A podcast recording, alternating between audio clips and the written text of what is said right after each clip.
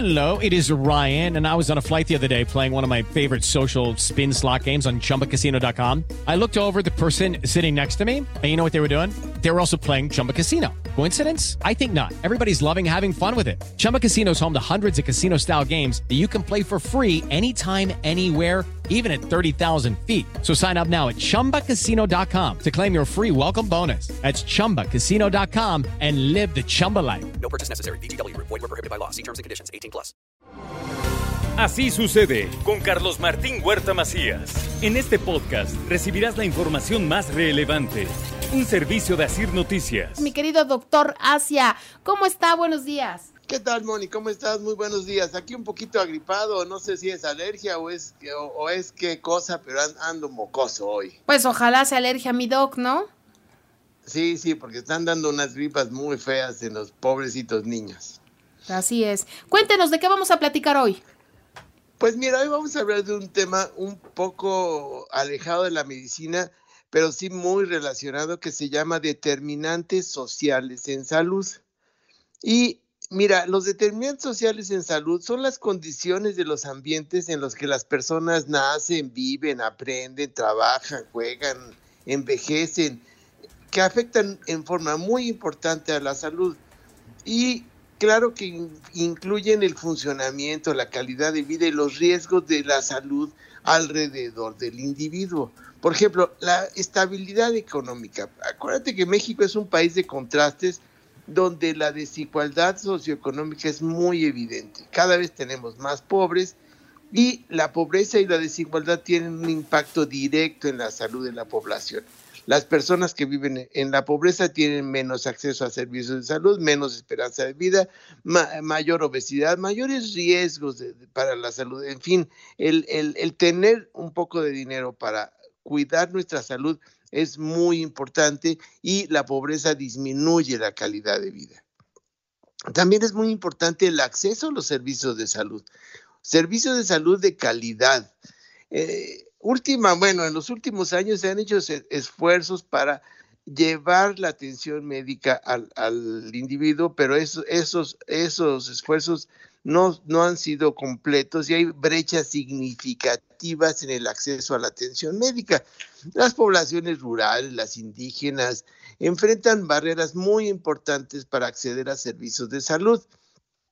¿Qué te digo? La falta de clínicas, la escasez de médicos y profesionales de salud, los costos del tratamiento, el, el- el traslado, en fin, el- el acceder a la salud en México es bien difícil.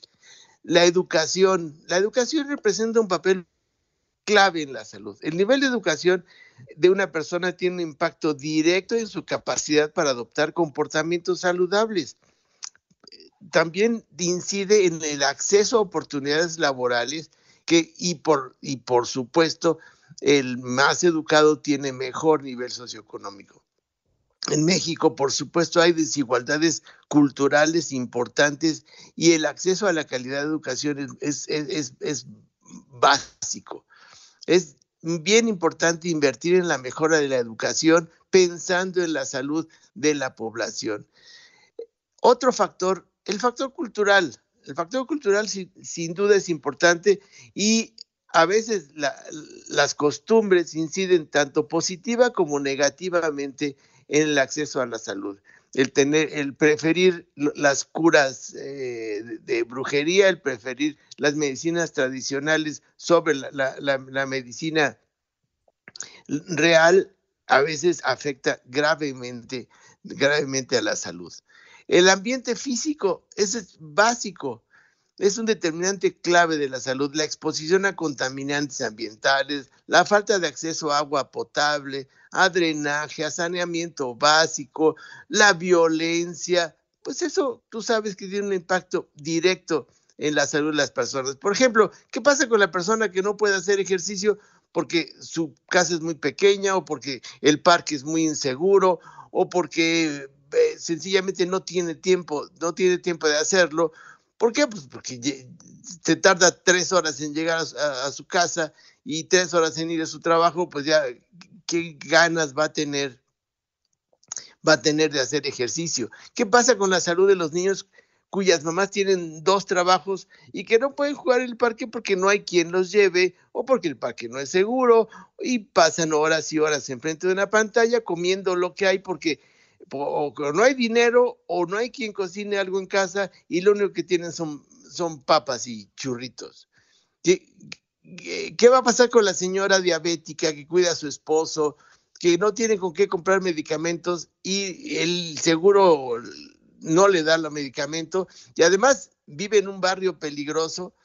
Pero bien, en fin, de ejemplos hay muchos. La alimentación y el tener medicamentos importan, pero tener seguridad, educación, transporte, áreas de, esparcimiento condicionan el estado saludable de la población. En México hay mucho que hacer, Moni. Hay, más allá de vacunar, recetar medicinas, pedir a la gente que haga ejercicio, que coma frutas y verduras, hay que cambiar los ambientes, mejorar los servicios, mejorar el piso donde nos desarrollamos. Hay que repensar la salud como algo que amerita una política de Estado, una intervención integral multinivel. Bueno, para terminar, los determinantes sociales en la salud en México son múltiples y complejos, pero los debemos abordar de manera integral la reducción de la pobreza, la desigualdad, la educación, el, fortalecimiento de los sistemas de salud, el respeto a, las culturas, la, promover un ambiente físico saludable, son acciones muy importantes para enfrentar estos desafíos. Recuerden que hace más por la salud un ingeniero, un maestro, un administrador, un político, que los mismos médicos. Entonces, todos estamos involucrados hasta los comunicadores hacen por la salud. Entonces, eh, todos estamos involucrados en la salud de la población. Pues eso es todo, Moni. Pues es necesario, mi querido doctor, ¿no? Como usted dice, y hay que atenderlo siempre, siempre de manera puntual. Pues arroba Sergio Asia y aquí estoy a sus órdenes. Muchas gracias por el espacio, Moni. Igual, doctor. Doctor, que se mejore. Cuídese. Muchas gracias. Hasta, luego. Así sucede con Carlos Martín Huerta Macías. La información más relevante, ahora en podcast. Sigue disfrutando de iHeartRadio.